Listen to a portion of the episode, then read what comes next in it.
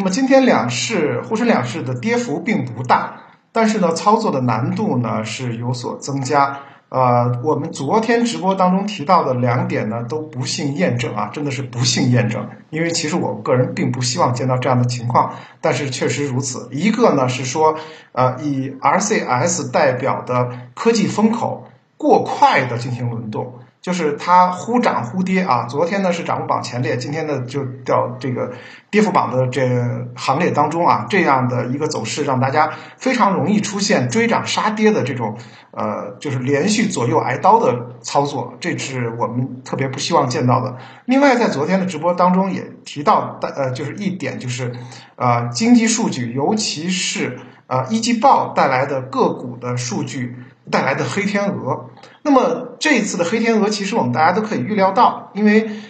一季度嘛，大家的经营情况呢都不会太好。但是呢，你可以不好，但是不好到很难看的话，那你的股价表现就会很糟糕。那么按照今天的各个媒体的说法来讲的话，A 股的比惨大赛正式拉开了序幕。那么真的是不好啊，非常的不好。你比如说，像我们说到的这个消费类个股当中的呃电器龙头，呃家电龙头格力电器，一季度的净利润同比呢是预降了百分之七十到百分之七十七啊，这么大的一个比例。那么苏宁易购呢，按理说呢已经从线下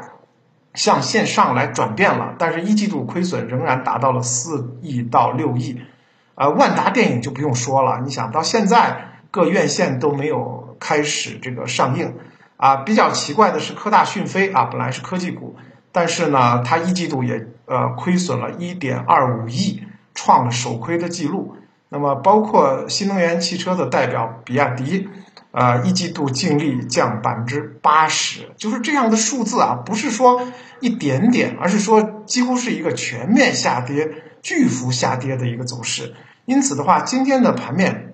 非常明显，就是对这样的一季报当中的这个普遍的黑天鹅做了一个呃很不好的一个反反应。那么，就算今天呃在涨幅榜上还有一些板块呢，走势呢还能够红盘，也大部分都是底防御性的板块，或者说跟目前的疫情有关系的这些板块。那么这样的一个走势的话，如果不能彻底扭转的话，对后后期 A 股的。啊，反弹也好，或者说这个螺旋向上也好，并不是一个非常好的一个现象。因为说实话，现在公布一季报的还都算是呃，我们说到名牌企业吧。那么后面的话，有一些中小企业业绩呢，我个人觉得也不可能太乐观。啊，在后面的话，可能还会有一些黑天鹅，甚至有一些灭顶型的这种小公司的业绩出来的话，可能对大盘的影响也会很大的。现在对于 A 股来讲的话，最大的问题是两个，就是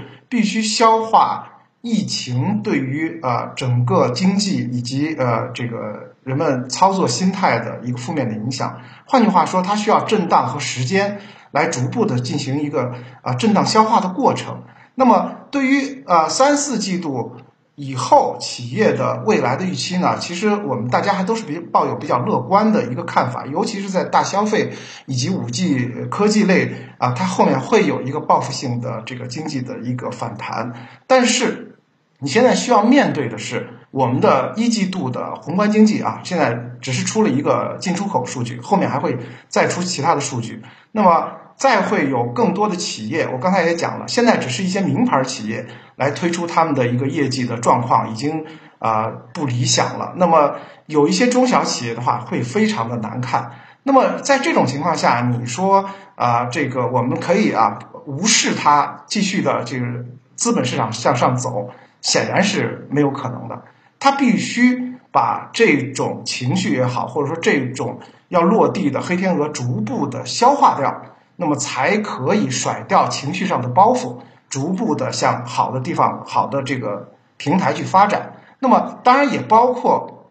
有一些很实际的这个呃政策的帮助，比如说啊，今天呢也有呃对于这个呃中期借贷便利，我们经常说到的麻辣粉儿啊这样的对企业的一个定向的。贷款呢，继续下调二十个基点，这样的一些刺激经济的政策，当然这是一个常规的啊惯例性的一个动作，但是仍然是会对啊整个的这个市场呢有正面的影响。那么同样啊，我们在这个资本市场呢也一样，就是它需要一个整备整备的过程，那么也需要去消化这些呃不好的这些数据啊带来市场的影响。就像我在上周五提到的一点，就是一季度的数据肯定不会好看，但是呢，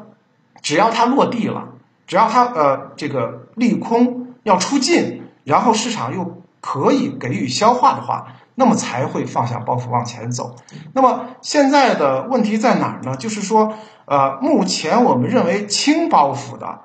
这个板块，并没有能够啊持续的带动大盘。形成某种支撑，比如说我们说到的像呃确定性很强的啊五 G 短信啊 RCS 概念，以及啊其他的包括医药类的创新医药这一部分，那么都不太能够成为啊独立支撑大盘的就向上走的这种动力。那么再加上油价呢近期呢又开始出现了回调，就国际原油，因此呢能化板块。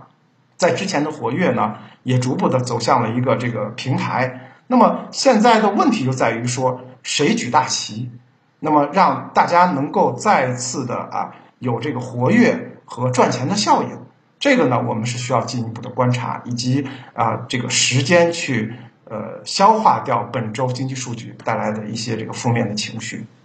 数字货币从去年四季度开始到现在呢，它既不会是一日游，也不会形成啊举大旗的这个板块。为什么这么说呢？呃，原因呢是这样的。首先呢，货数字货币在今天的呃这个官方消息里头也是在讲，它是一个内测，而并非真正的实际的一个应用。这是一，就是说时机还不成熟，还继续在联调联试和功能开发当中。第二，就是它其实呢，更多的目前还是在于就是。呃，央行与地方银行以及商业银行之间的这样的一个技术性的推进，而非对市场产生啊巨大的某一种影响。那么用这个普通话或者说我们老百姓能解释的话来讲，说数字货币不能产生生产力，就马上它产生不了生产力。因此的话，对于呃目前的数字货币来讲的话，概念炒一炒是可以做的，但是它的持续性不会是有很长一段。但是呢，它又会。在很长一段时间内偶尔冒出来，因为实际上数字货币从去年四季度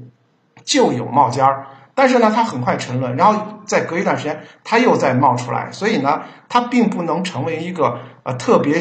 这个持续的，它甚至不如比如说光伏电池的啊新的技术，或者说呃像这个 RCS 这样的一个新的应用场景这样的一个持久度。目前的我们大盘的一个状况呢，呃，我个人其实比较同意这个左老师的，非常同意左老师的一个看法，就是说对于估值的一个评判来讲的话，其实外来资金已经做出了一个结论，就是呃，在去年我们是全球下滑最慢的。那么下滑最慢的经济实体，当然将来就可能是胜者。那么在今年呢，多了一个疫情的情况下的话，那我们又是调控和这个防控疫情最早进行收官的国家。那么这样的两个优势，那么使得我们的资本市场在全球来讲依然是一个最有魅力的市场。因此的话，外资的买入态度还是坚决的，在可以自救自己的母公司的情况下，他们对于 A 股呢一直是一个增持的态度。那么因此的话。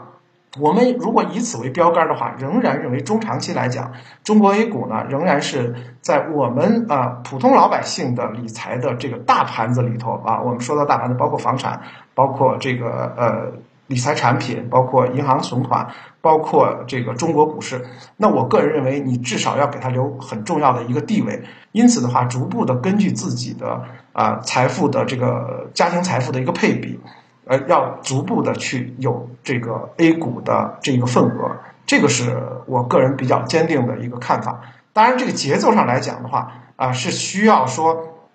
抛弃对于个股的迷信，因为最近的轮动太快。那么，更多的去对于呃指数类的产品和这个呃一些行业的 ETF，包括科技类 ETF、医疗类呃 ETF 去进行一些操作和加仓。